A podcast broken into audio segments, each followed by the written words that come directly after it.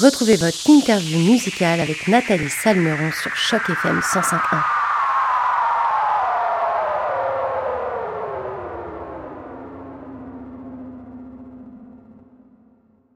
Bonjour à toutes, bonjour à tous et surtout bonjour Maxime. Et tout d'abord, merci d'avoir accepté notre invitation pour euh, cette interview sur les ondes de Choc FM. Et puis tu es en studio avec nous aujourd'hui. Comment ça va, Maxime? ben, Très bien, merci à toi. Donc euh, je vais très bien, euh, j'ai très hâte d'asseoir et tout.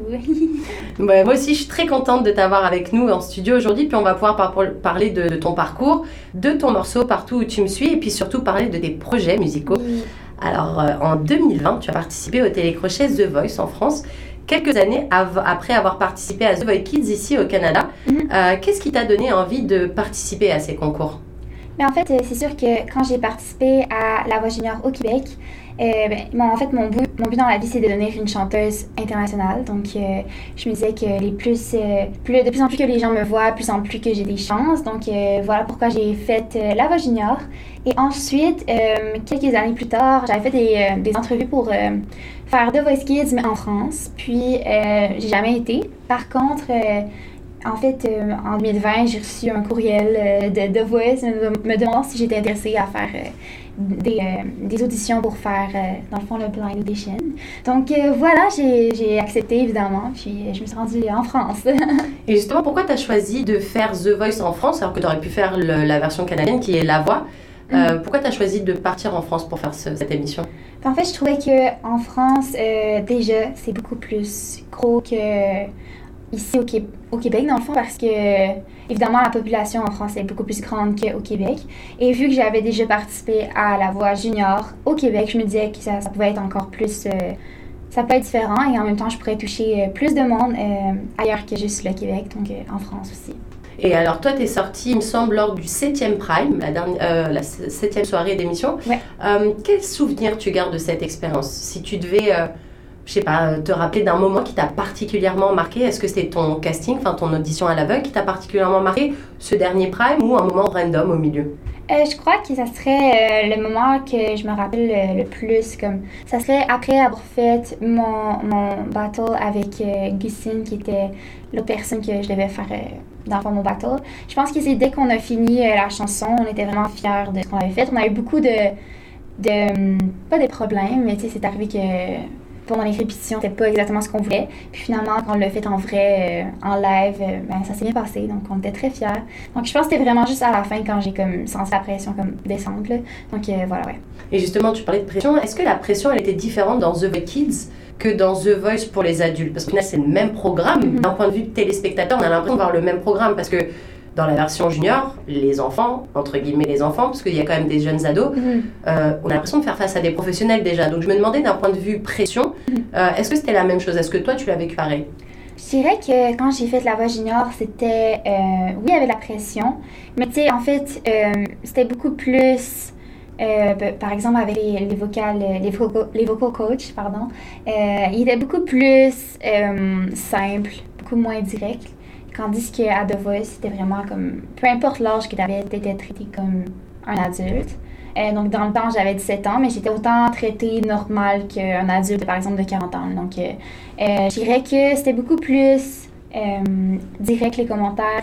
ils passaient pas par plein de chemins pour Puis aussi, c'était en France en plus. Donc, en France, on a. Enfin, on, parce que moi, je viens de France, donc on a aussi moins ce tact qu'ont mhm. les Canadiens d'être très bienveillants, très gentils, de toujours prendre des fois des pincettes pour dire des choses aux mhm. gens. C'est vrai qu'en France, les gens ont tendance à être beaucoup plus directs. Mhm. Donc, des fois, c'est même frontal, en fait. Donc, c'est pour ça que je te demandais s'il y avait une différence. Ouais, ben c'est ça. Donc, effectivement, il y avait une différence. Mais euh, très honnêtement, moi, euh, j'aimais bien ça parce que on dirait j'avais l'impression de me faire prendre plus au sérieux que quand j'ai fait euh, la voix junior, par exemple. Et donc, ton coach dans The Voice, c'était Lara Fagan. Oui. comment ça s'est passé, votre collaboration pendant l'émission? Euh, ben c'est sûr que j'ai euh, j'ai très adoré ça. La seule chose, c'est que je l'ai pas vue non plus énormément, donc on la voyait quelques fois.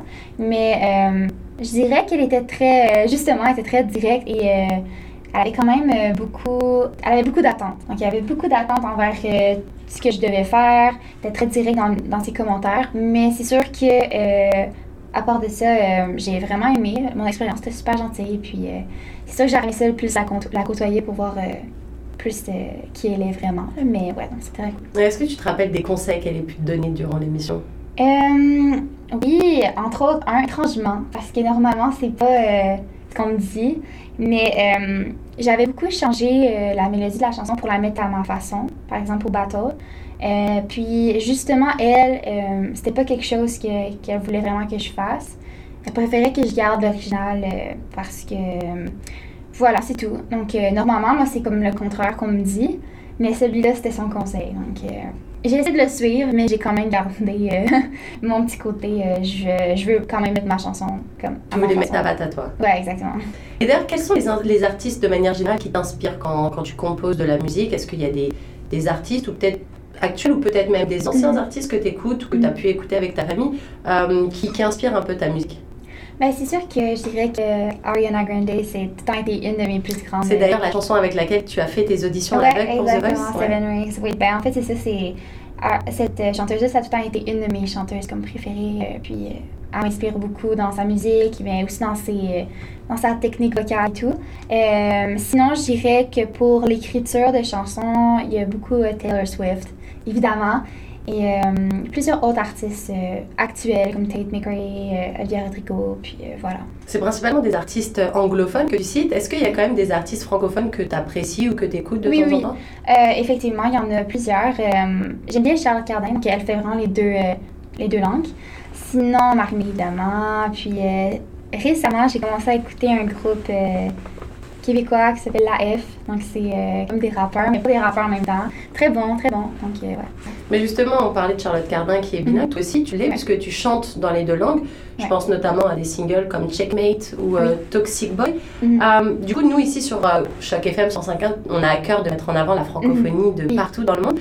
Du coup, on se demande, je me demandais, quelle langue tu préfères? Dans quelle langue tu te sens le plus à l'aise quand tu composes? Et dans quelle langue tu as l'impression que tes émotions passent le mieux? Euh, je dirais que dans les deux langues, premièrement, euh, j'ai pas de préférence dans les langues.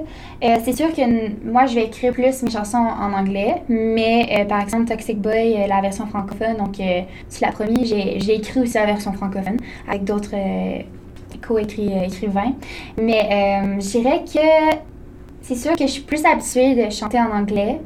donc, je pense que mes émotions, peut-être qu'ils passent plus là.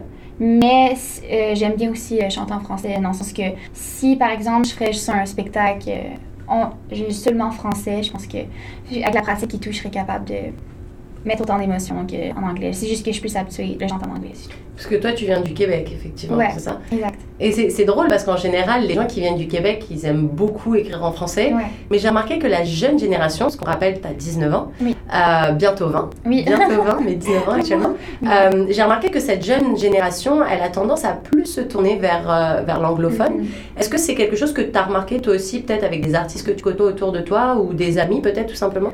Euh, oui, effectivement, c'est sûr que j'ai quelques amis que ils sont. En fait, je crois que pourquoi on est plus, en fait, quelques-uns d'entre nous qui est plus tourné vers euh, un peu la vague un peu plus américaine. Je crois que c'est euh, à cause que, par exemple, moi, mes influences, les personnes que j'écoute dans la vie tous les jours, ben, c'est majoritairement des anglophones. Donc, je crois que j'essaie de rechercher un son un peu comme ça. Donc voilà pourquoi que j'écris plus en anglais. Mais je pense que c'est peut-être juste pour ça que c'est plus Ouais, parce que ça fait plus partie de ton paysage musical à toi, en fait, c'est ça? Ouais, exactement. Tu sais, moi, j'aime beaucoup le pop et les artistes que j'écoute pas, ben, c'est majoritairement des anglophones. Donc, c'est un peu pourquoi qu'en ce moment, je suis comme. Je veux chanter plus. Pas que je veux plus chanter en anglais, mais. Ça sort plus facilement. Exactement. Puis en même temps, euh, c'est plus international, donc euh, ça touche plus de monde. Mais je fais tout le temps des versions francophones dans chaque, chacune de mes chansons pour euh, effectivement garder aussi le français, vu que c'est très important pour moi aussi. Alors maintenant que ton passage à The Voice et tous ces télécrochets, c'est derrière toi, tu te lances à fond dans ta carrière musicale. D'ailleurs, au mois d'avril dernier, on a pu découvrir Partout où tu me suis, ton dernier single. Est-ce que tu peux nous dire dans quel contexte tu as écrit et que tu as réalisé ce, morceau? Oui, euh, effectivement. Dans le fond, euh, quand j'ai écrit euh, Partout où tu me suis, dans le fond, j'ai écrit cette chanson-là avec mon frère. Euh, pour commencer, donc c'était, je me rappelle encore, c'était comme euh, le soir, il était peut-être minuit, quelque chose comme ça. Puis on était vraiment inspirés de comme écrire euh, une chanson. Donc mon frère a commencé à faire un petit riff de guitare, puis par la suite la mélodie a, embarqué les paroles. Puis on a gardé ça un peu sur le côté pendant quelques mois. Puis elle est revenue, en fait, j'ai retravaillé la chanson avec d'autres écrit, écrivain co-writer. Puis on a juste comme mis la chanson encore meilleure. Puis on a pu faire une version francophone, une version anglophone. Puis voilà. Et en général, comment tu fonctionnes? Tu, tu, composes d'abord une musique, peut-être mm. toi ou avec ton frère, euh, et après les paroles s'en suivent, ou tu commences par avoir des idées de texte mm-hmm. que tu notes, et d'un coup tu dis, ok, ça c'est mon texte, et j'aimerais telle couleur autour de ce son, et là la mélodie arrive. Euh, je dirais que c'est quand même très... Euh, ça change beaucoup en fait. je dirais que le plus fréquemment, ça serait, je commence avec une mélodie en tête, puis par la suite, j'écris les paroles.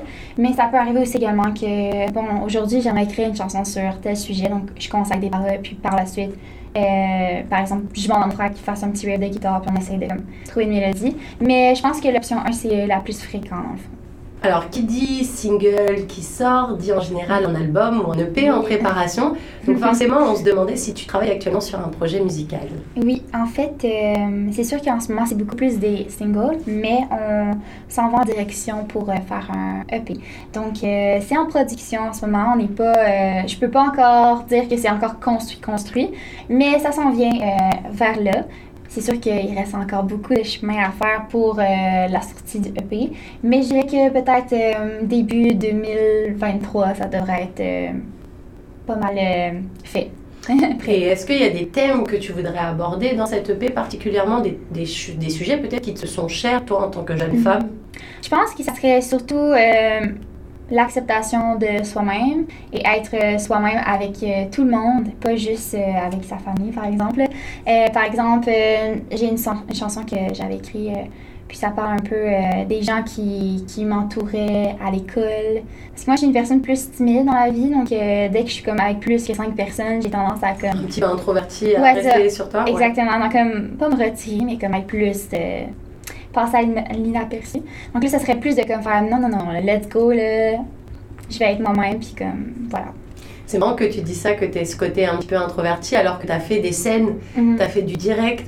Euh, tu l'as dit, en France, il y a beaucoup de gens qui regardent The Voice. Moi-même, quand j'étais encore en France, je regardais beaucoup de programmes. Euh, c'est marrant. Est comment tu arrives justement à gérer ta personnalité peut-être un petit peu introvertie, mhm. ou tu as besoin de, de, garder un petit peu de certaines choses pour toi, et ce côté euh, scène, ce côté star un petit peu. Mm. Mais en fait, je dirais que dès que je suis sur la scène, c'est vraiment là que je me sens le plus euh, moi-même, justement. Et je me sens aussi euh, très confiante et euh, avec du pouvoir. Donc, on dirait que, je sais pas, ça, c'est vraiment comme, ça se fait automatiquement, je change, puis je suis juste à l'aise. Puis, je, voilà, je fais mon, je fais ce que j'ai à faire. J'ai l'impression que, les gens, ils m'écoutent. Donc, c'est là que je me sens comme, tu comme, OK, voilà. c'est toi qu'on regarde, on est venu pour te voir, toi. C'est pas comme, OK, je dois euh, prendre le step à l'avant, puis comme, OK, Combler le vide et ouais, voilà. voilà.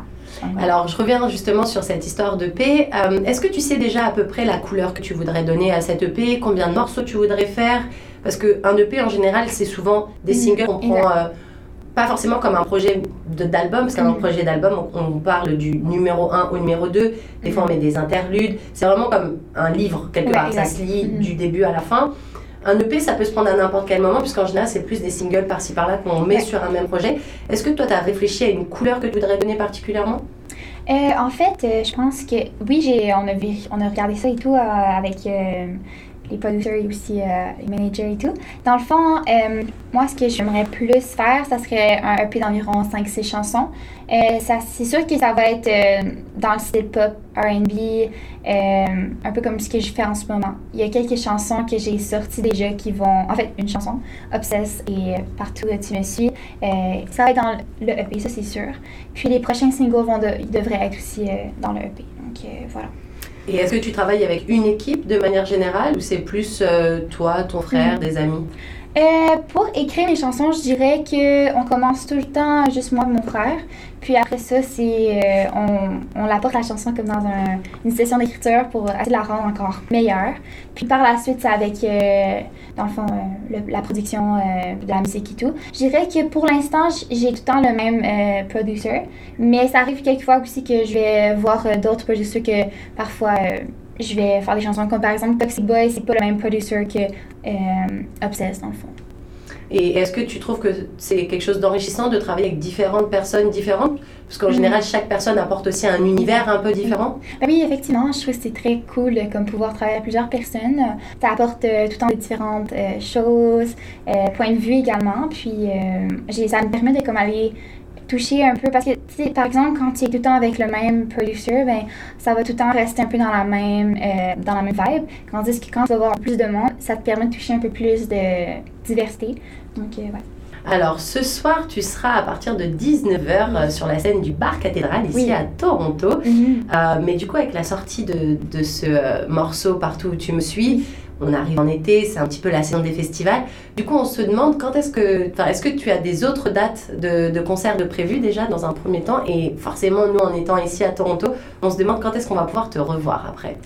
Ah, ben, en fait, oui, j'ai d'autres dates pour cet été. Par contre, c'est pas, ça va rester au Québec pour l'instant. C'est sûr que euh, moi, je prévois revenir euh, for sure ici. Euh, puis on est encore en train de comme, faire la recherche de comme, plusieurs spectacles, opportunités qui s'ouvrent à moi aussi à l'extérieur du Québec. donc j'en ai quelques-unes de quelques-unes dates quelques dates de prévues cet été euh, à Coansville, une ville quand même très proche de chez moi. Puis euh, une autre date que je peux pas encore. Euh, oh non, je peux, je peux le dire. Oui. oui, donc au Festival des Montgolfières, donc qui est quand même un très gros festival au Québec. Donc, ouais, je suis très hâte.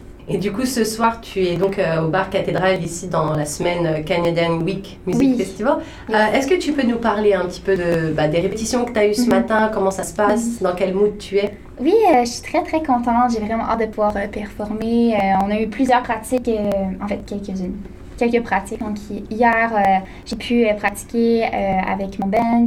Puis également aujourd'hui, toute la, matinée.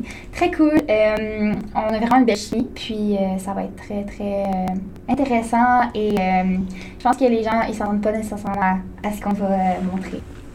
Eh ben, écoute, les auditeurs de chaque FM et moi-même attendons donc ce spectacle avec impatience. Et donc euh, ce soir à partir de 19h sur la scène du Bar Cathédrale ici à Toronto. Merci encore Maxime pour cette super interview. C'était un super plaisir de t'avoir ici euh, en notre compagnie aujourd'hui. D'ailleurs, nous on va tout de suite écouter ton single Partout où tu me suis sur les ondes de Choc FM 105.1. Encore un grand merci à toi Maxime. Merci à vous, c'est pas gentil. Ciao.